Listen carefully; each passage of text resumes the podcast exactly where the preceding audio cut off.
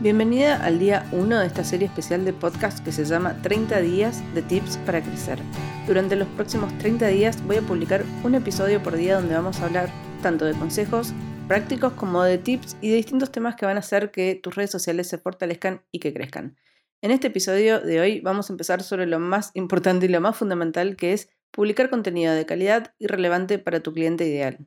Cualquier estrategia de marketing que quieras tener con éxito necesita comenzar conociendo a tu cliente ideal, conociendo a quién le vas a hablar.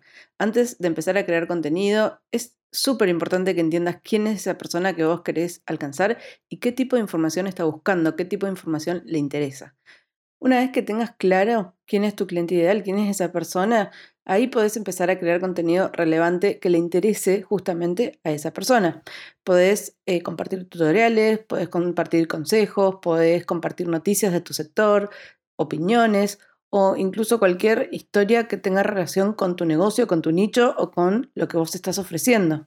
Pero la clave siempre está en ofrecer información y contenido que capture su atención y que obviamente quiera seguir consumiendo tu contenido.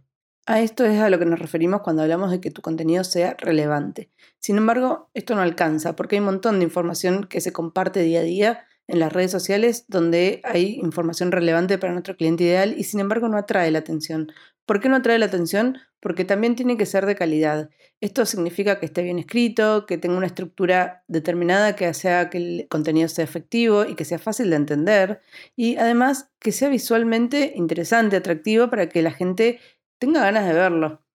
Y además, un último paso, es que es importante que ese contenido sea preciso y que sea actualizado que no difundas información que no sea correcta, porque la base de tu credibilidad y la confianza en tu marca va a estar justamente en esto, en la información que vos ofreces y en la calidad de esa información. Por supuesto que el contenido de calidad relevante, etcétera, no sirve de nada si lo estamos publicando en los lugares en los que no está nuestro cliente ideal. Obviamente que lo que tenés que hacer es elegir la plataforma, los canales de comunicación donde tu cliente esté, donde tu potencial cliente esté, para poder llegar a él con esta información que vos estás compartiendo, ¿no? Entonces, uno de los primeros pasos es también averiguar dónde están tus clientes potenciales y enfocar esos esfuerzos que vos vas a hacer dentro de tus estrategias de marketing en esas plataformas, en esos lugares donde esa persona está. Imagínate que si no es como hablarle a una pared, o sea, estás hablando, estás tirando información al aire, pero no le va a llegar a nadie que le interese realmente o que pueda ser potencialmente un cliente tuyo, que es al fin y al cabo lo que estamos buscando como emprendedoras dentro de las redes sociales. Y acá te invito a que pienses un poco más allá de lo típico, no necesariamente tu cliente solamente está en Instagram o en TikTok o en YouTube o donde sea. También puede ser un podcast, puede ser dentro de, una cadena de mails y puedes construir un newsletter donde la gente se suscriba y que reciba información. Puede ser un blog. Hay un montón de opciones y de canales de comunicación digital que tenemos disponibles hoy por hoy que están al alcance de tu mano y simplemente se trata de entender dónde puedes encontrarte mejor con este potencial cliente. No te olvides siempre de monitorear y de evaluar el desempeño de tu contenido, porque esto te permite identificar qué cosas funcionan y qué cosas no funcionan. Y esto es fundamental para tu estrategia de marketing y tu plan, porque más allá de que el plan exista y que vos tengas ciertos objetivos, este plan tiene que ser flexible, tiene que adaptarse a los resultados y ver cómo evolucionan en el tiempo. Entonces, en resumen, publicar contenido de calidad relevante para tu cliente ideal es fundamental para tu estrategia de marketing para que sea efectiva. De esta manera vas a atraer nuevos clientes y además los vas a fidelizar a los que ya existen, a los que ya están ahí y esto va a ayudar a mantener también tu reputación en línea, ¿sí? Online. Recordá que adaptar tu contenido a las necesidades y las preferencias de tu audiencia es algo que es súper importante y que tenés que ir haciendo a lo largo del tiempo y tenés que estar dispuesto a ajustar tu enfoque a medida que evolucionan los intereses de las personas que te siguen y de tu comunidad, ¿no? Por supuesto. Y antes de cerrar este primer episodio de 30 días para crecer, te voy a dar un consejo práctico para que puedas ejecutar un poco lo que conversamos hoy.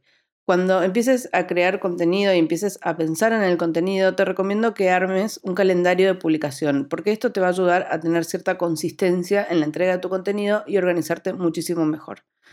¿Qué significa armar un calendario? Implica definir cuánto y qué tipo de contenido vas a publicar, en qué fechas y de qué se va a tratar ese contenido, con qué objetivos lo vas a publicar. Puedes usar una herramienta digital específicamente pensada para eso, puedes usar un Excel, puedes usar Notion, cualquier herramienta que a vos te sirva y que, y que tengas a mano más que nada, ¿no? Porque es importante que esa información siempre la tengas disponible. Y un último consejo que te voy a dar es que no planifiques más contenido del que puedas producir. Ten en cuenta qué capacidad real tenés de tiempo para ejecutar ese contenido y planifica en base a eso. Después podés agregar más contenido si te hace falta, si sentís que lo puedes hacer y demás, pero no trates de llenar todos los días de contenido si realmente no vas a estar listo para hacerlo y preparada, porque eso puede ser muy frustrante y aparte va a perder sentido el plan que vos prepares porque se va a basar en cosas que nunca vas a lograr. Hasta acá llegamos con el primer episodio de 30 días para crecer. Espero que te sirva esta información y mañana nos volvemos a encontrar con un nuevo tip. De vuelta, son capítulos cortitos, muy, muy, muy directos y muy centrados en una información concreta. Espero que te sirvan y obviamente me puedes encontrar en Instagram como paugranillo o mandarme un mail a paula.granillo.gmail.com. Me encantaría saber qué pensás, qué opinas de estos episodios y si te sirven, más que bienvenido que califiques y que compartas este podcast. Nos vemos mañana.